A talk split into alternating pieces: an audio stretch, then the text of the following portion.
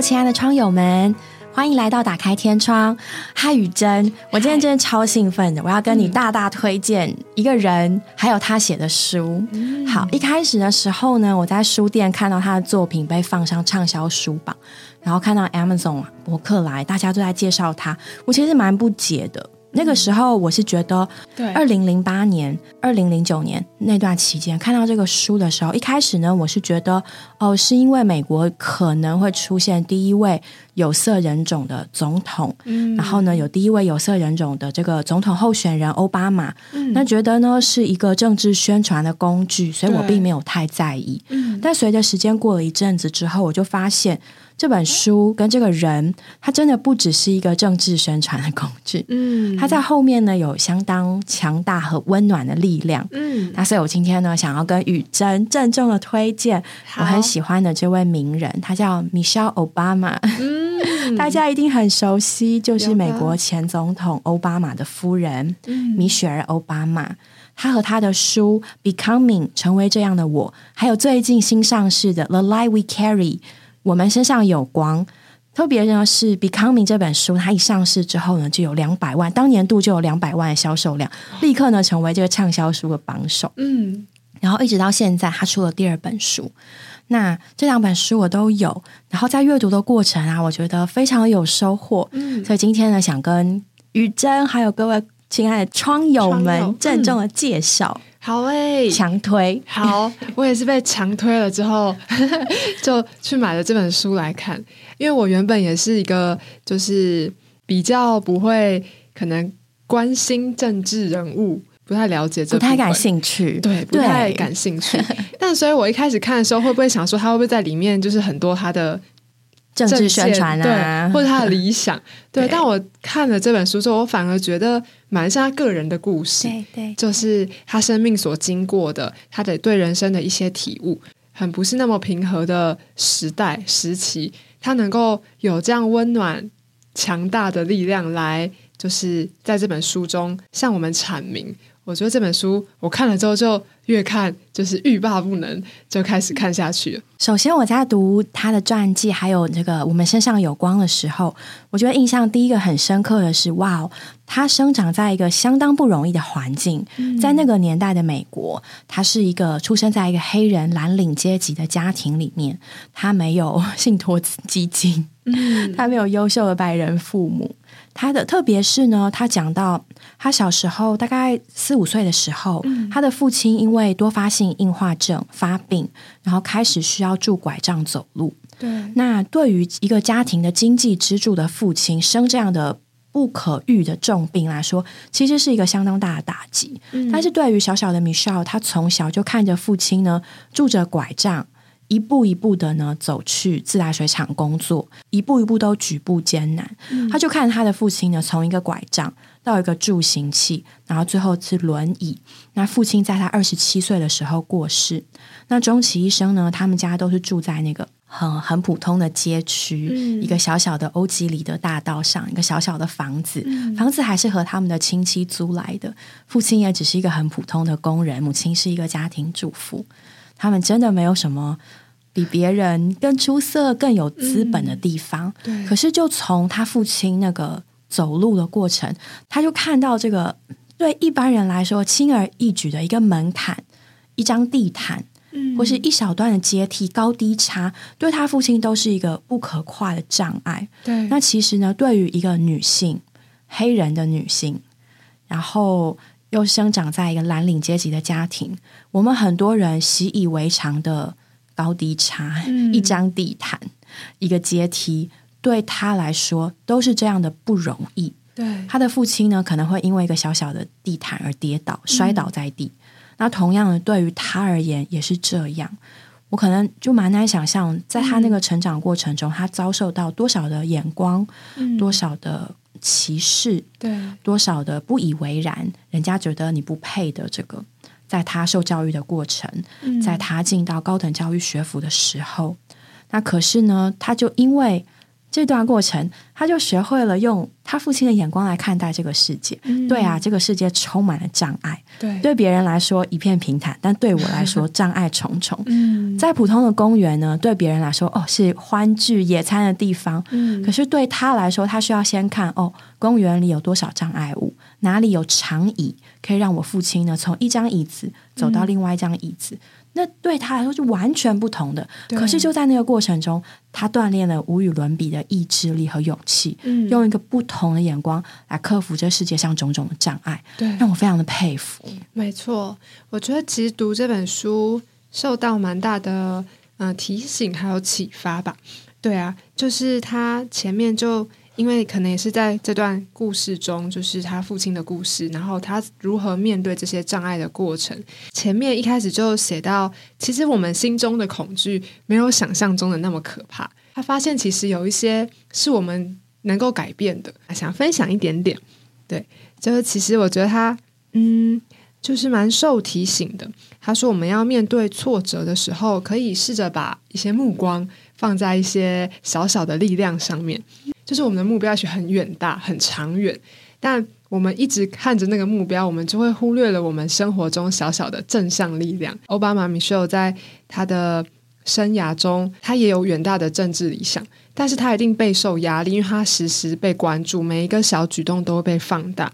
但这样长期的压力下，一定也有挫折。但选择他选择活在当下，活在那个小小的力量上，我觉得蛮特别。他就说他喜欢。织毛线就打毛线，然后每一针他都可以从那个里面获得一些可能梳理他的情绪，或者是过程中有一点的成就感，因为他又完成了一件事。他从这些很平易近人、贴合我们生活的一些经历中，可以看见他怎么样在这些长期的压力下找回自己。那我也想问问王瑜，就是在面对这样长期的压力的时候，米歇尔·奥巴马他是喜欢打毛线。那你呢？哦，我喜欢看书。我觉得阅读可以让心情平静，还有书写。嗯，有的时候就是光是把代办事项写下来，嗯，都会让觉自己觉得，哎，我厘清我在想什么，然后我需要做什么。嗯，然后有时候有些灵感或一些想法，也是记着借着把它书写下来，它就被哦被抓住了。嗯，然后慢慢慢就会累积，说，哎，我就是会看到自己人生的。的那个轨迹。当我翻开笔记本的时候，对，所以我喜欢阅读，喜欢书写。哦，我喜欢抱小孩，别人家小孩不能乱抱，抱自己家小孩。嗯，对呀。那你嘞？我自己我喜欢去运动，但嗯，感觉最近有点没时间。看完这本书之后，觉得自己要拾起这个习惯。就是我还蛮喜欢一个人去慢跑的，因为我觉得在跑步的过程中可以思考很多的事情。然后，嗯，觉得好像也可以慢慢梳理现在我遇到的情况，或是有什么结是打不开的。跑步的过程中，就是还蛮常跟自己对话的，对啊，有时候跑不动，会觉得哎，目标就在前面，再努力一下，就会想到哎，我现在正在经历什么？不就是也是需要这样子坚定持续的往前吗？虽然只是小小的力量，但常常从这种小小力量中获得大大的满足，拾起重新能够往前的力量。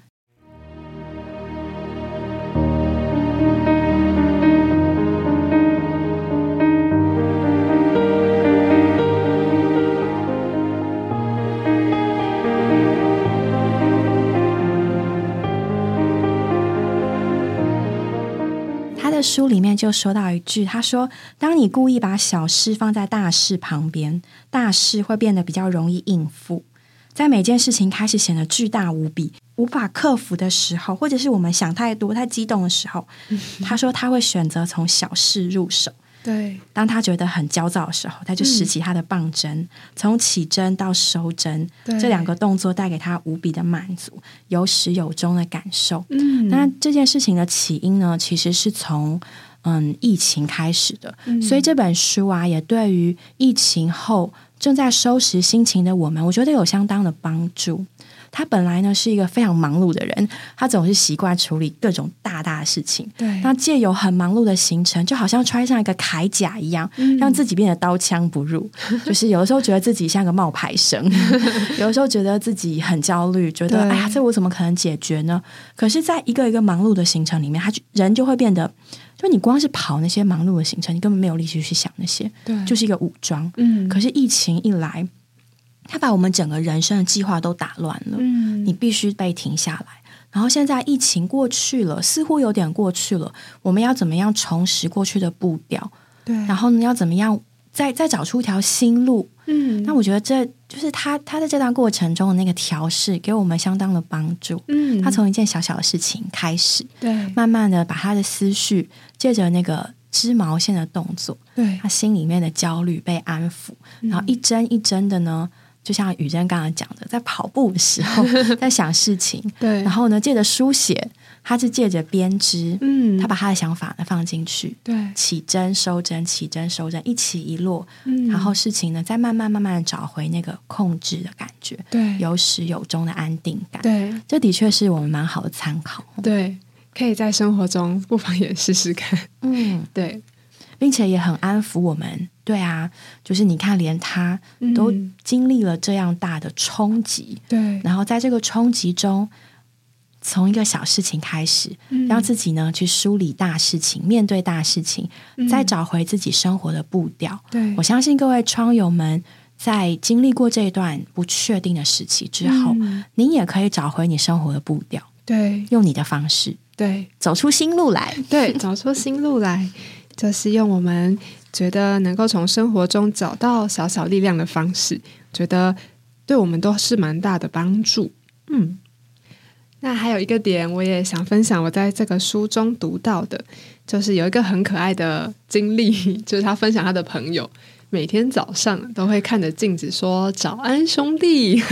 对我也很喜欢这一段，对，超级可爱的。“Morning, bro”。就是，而且，而且这个朋友是一个已经是一个中年男性了，就是你很难想象，哇，一个中年男性每天早上不是你应该要赶着上班，对，然后看看自己到底有没有穿整齐，今天的打扮符不符合我今天的地位，我的身份。然后呢，旁边还有孩子的吵闹，可能还有青少年子。子女的那种砰的摔门声，然后老婆在催，快点出门。对，可是他却可以笑容满面，对着镜子中的自己。对，Morning, bro. Morning，我觉得这超棒的，超可爱的。有时候觉得一天起来就觉得，哎，漫长的一天，上班日又要开始了。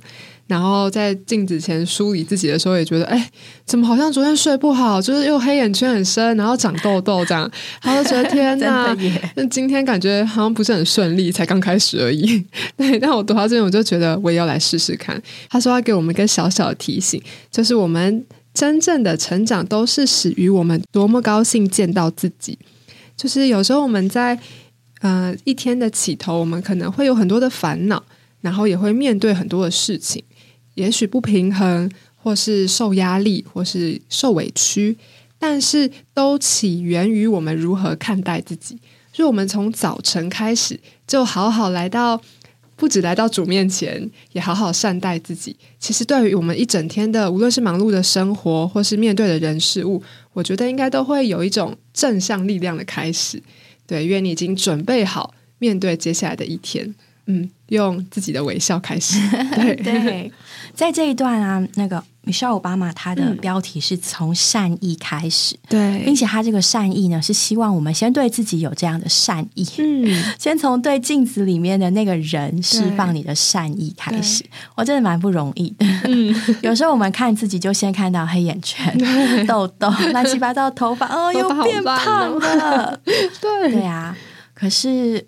就是他这个朋友可以看到可爱的自己，然后让自己变得越来越可爱。对，就是有时候哎，真的蛮难的。对，我觉得就是我知道很多基督徒他们早上起来会和神祷告，嗯，甚至是用最简单的祷告，就是呼求主的名字，哦，主耶稣。对。然后我试过，我觉得，当这样子试试试看的时候，我就就不仅心情比较平静，对，然后刚刚做噩梦啊，或是怎么样啊，睡梦中被踢了 被踢了一脚，都可以 比较容易过去，嗯。而且心情真的会比较喜悦，对。就心情喜悦了才会看自己觉得很可爱嘛。对。对，啊，另外一个我还很喜欢的，他也是在这一段，他就说到，就是有一个呃，他所访谈的一位作家，他是已故的诺贝尔奖得主，叫做童尼莫里森，对。他就说呢，就是。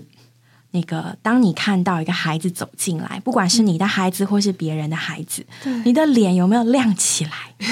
那就是他们想要看到的。对就是有的时候小孩子靠近我们的时候，我们会先看着他们，诶，头发怎么这么乱？我说诶，嘴巴没有擦，袜子没有拉好，就我们以为我们在关心他们、爱他们，对但是他们接受到了，确实妈妈在挑剔。我说，哦，糟糕，我这里没有，哦，糟糕，我那里没做好。对但其实我们最主要要做的就是眼睛、脸孔亮起来，对，让对方觉得我很高兴看到他们，嗯。就这样就够了。对。有力气呢，就是向人呈现一张发亮的脸，就是最大善意。对，别人看到你就会觉得，哎，我的一整天好像先看到他就很喜乐，你的喜乐也会传染给你所接触的每一位。就是这样单纯的喜乐吼。嗯。对啊，看到你很喜乐，嗨雨珍，嗨，王宇，希望可以常常以发亮的脸看到人。说到这个，其实我们也是如镜反照神的荣光哎、哦，我觉得在圣，经上讲这个还蛮有道理，嗯，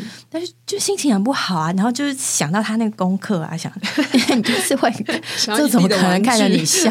我不要揍你就不错真了。对，如果你刚刚踩到 LEGO，看你能不能对。发亮的脸看到他，应该是发怒的脸吧，亮到发火。是红色的，什么东西呀、踩到 LEGO 最痛了。超痛，对啊，所以其实嗯。我觉得在这、这件事上，圣经说我们是如镜反照神的荣光，对。我们因着看神，嗯。我们里面被神这个亮光所充满，对，然后脸面就发出亮光来，嗯。这真的是，就是啊，万变不离其宗，就是真的是要有神呢、没错，有神，我们越观看神，我们就越有神的生命。好像发光之体显在世界里吼。对，虽然很微小，但是星星也是这样子，就像发光之体，它很小，但是却很亮。不过其实实在说来，就像我们一开始所讲的，嗯，米肖他的成长历程真的从来就不是容易的。对，事实想，他那个年代，他小时候打开电视，他没有看到什么黑人的女性运动员，甚至黑人运动员。对，女性运动员呢，只有在表演花式滑冰或是体操，然后穿着发亮的精致的体操服，表演一个一个精巧的动作。而且呢，在对米少来说，他的母亲祖母是根本不被允许进入大学殿堂的，嗯没有受教育的机会。那再更往前一步呢，他们才是从多年两百年的奴役制度下对。得到解放，然后呢，慢慢开始有拥有一些权利、一些人权。对，他的祖父、他的父亲的小时小时候，他的父亲小时候都还是看着心目中的人权斗志被枪杀的那个年代，嗯，所以他的成长过程真的是像他父亲一个有残疾的人一样，就一切都不容易。对，所以他也从此呢认清到，对这个世界不容易，嗯充满了障碍，我会一再的跌倒，跌倒了再爬起来，跌倒了再爬起来，就是这样。嗯他也因此获得更多的勇气，比如说他的朋友得到了这个机会，成为这个。学校的代表，成为那个高中毕业致辞代表，然后好不容易的到了这个州长官邸，可是门口的警卫呢，却因为他是有色人种，嗯。拒绝他和他的父母进入，嗯。然后一副就是你不配来到这里。嗯，那米少他自己呢，在申请进入 Princeton 的时候，那个入学顾问呢，也也也也表达这样的意思，嗯，就是你你还是不要吧。嗯，但是他并没有因为别人觉得他不配的，就别人觉得他不够资格，没有因为这重重的障碍他就放弃。嗯。他只是觉得你没有看到我身上有光，嗯，但是他用他的努力进入了 Princeton。对，在那个大家许多人是靠着父母亲的硬币进入的名校里面，他成为一个格格不入的存在。嗯，但是他也知道他在那个环境中的格格不入，但是他是选择以他的善意逐一的克服，对，交到了朋友，找到了老师，被大家所接受并且尊敬。嗯，那从一个小小的街底的小女孩走起，一直到进入普林斯顿，再进到白宫，嗯，她的每一步都不容易。对身为女性，身为有色人种，这个世界对她从来就不是容易的。对，但是她所跨越的每一个障碍，都成为她身上那个强大的智慧和温暖。嗯然后呢，再照亮别人。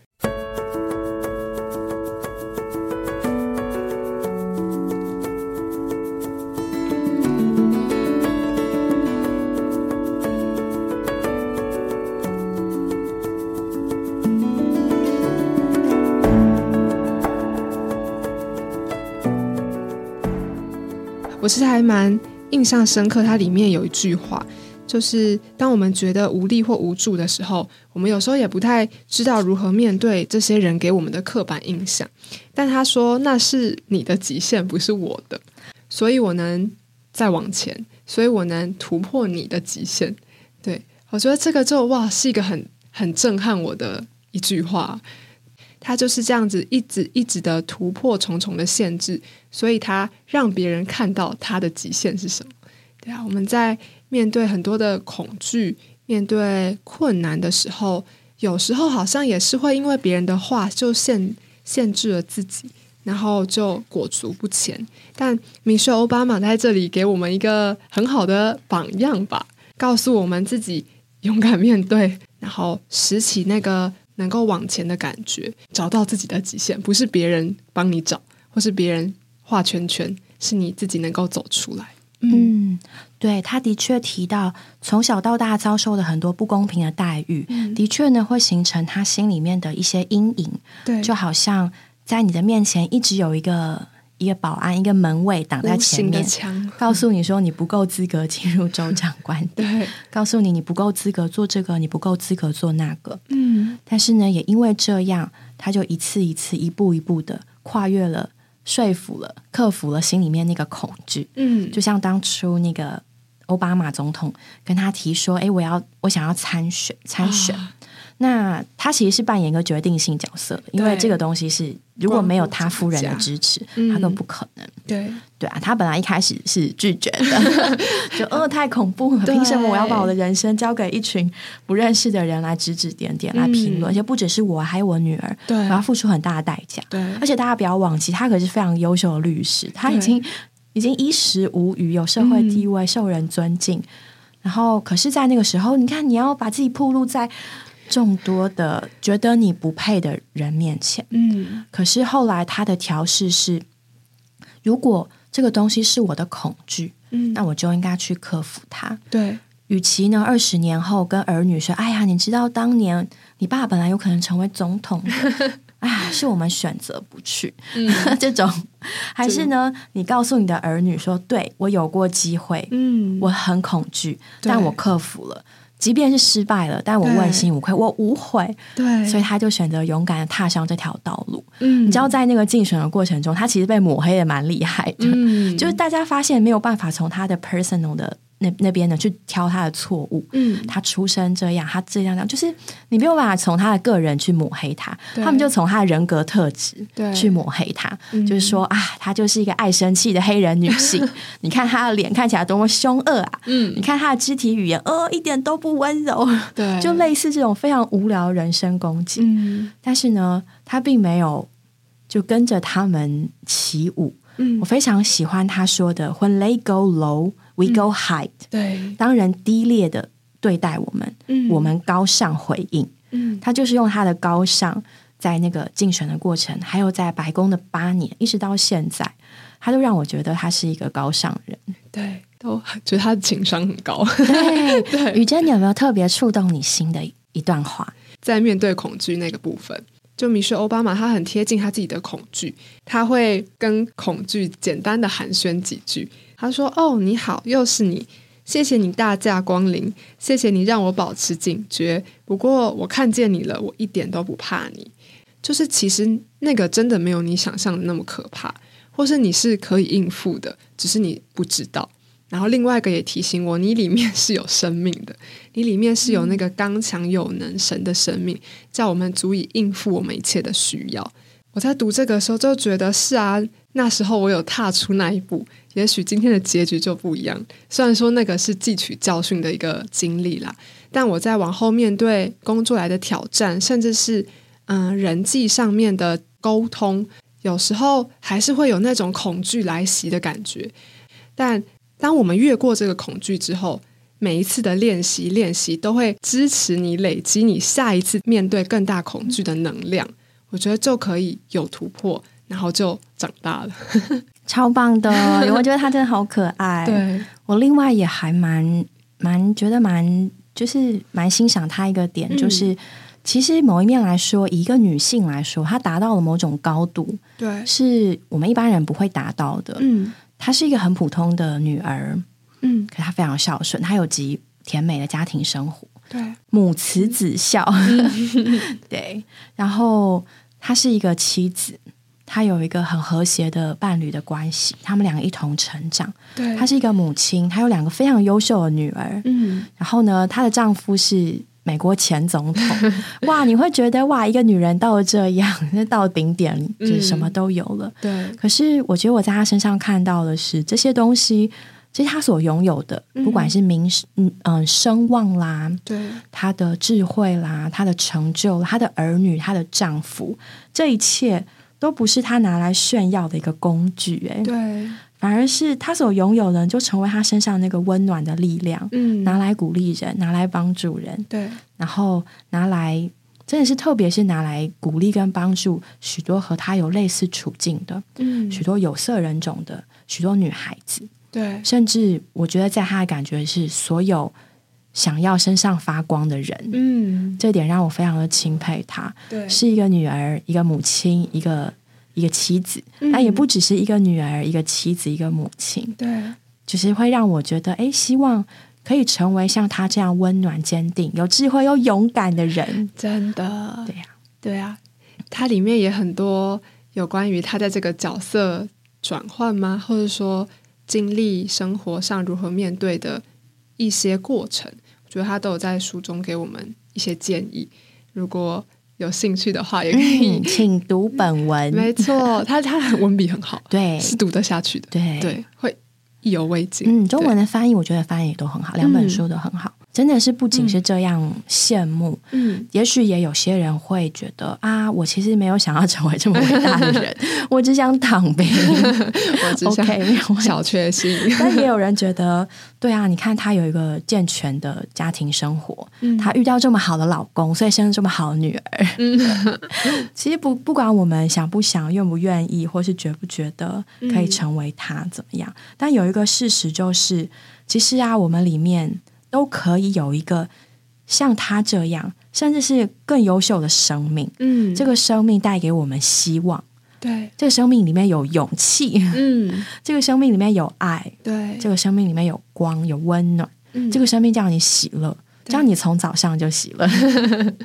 对啊，这个生命其实就是神的生命。嗯，刚刚提到了，我们是发光之体，在圣经的腓立比书二章十五节，他就告诉信徒说：“使你们无可指责，对，纯洁无杂，嗯，在弯曲背谬的世代中，做神无瑕疵的儿女。嗯你们在其中，好像发光之体，显在世界里。”嗯，不只是 Michelle Obama，对。我们每一个有神生命的人，嗯。都可以在我们的家庭中，在我们的公司，在我们所在的岗位中，对，向着你的儿女，向着你的丈夫，向着你的父母，做那个发光之体，显在他们中间。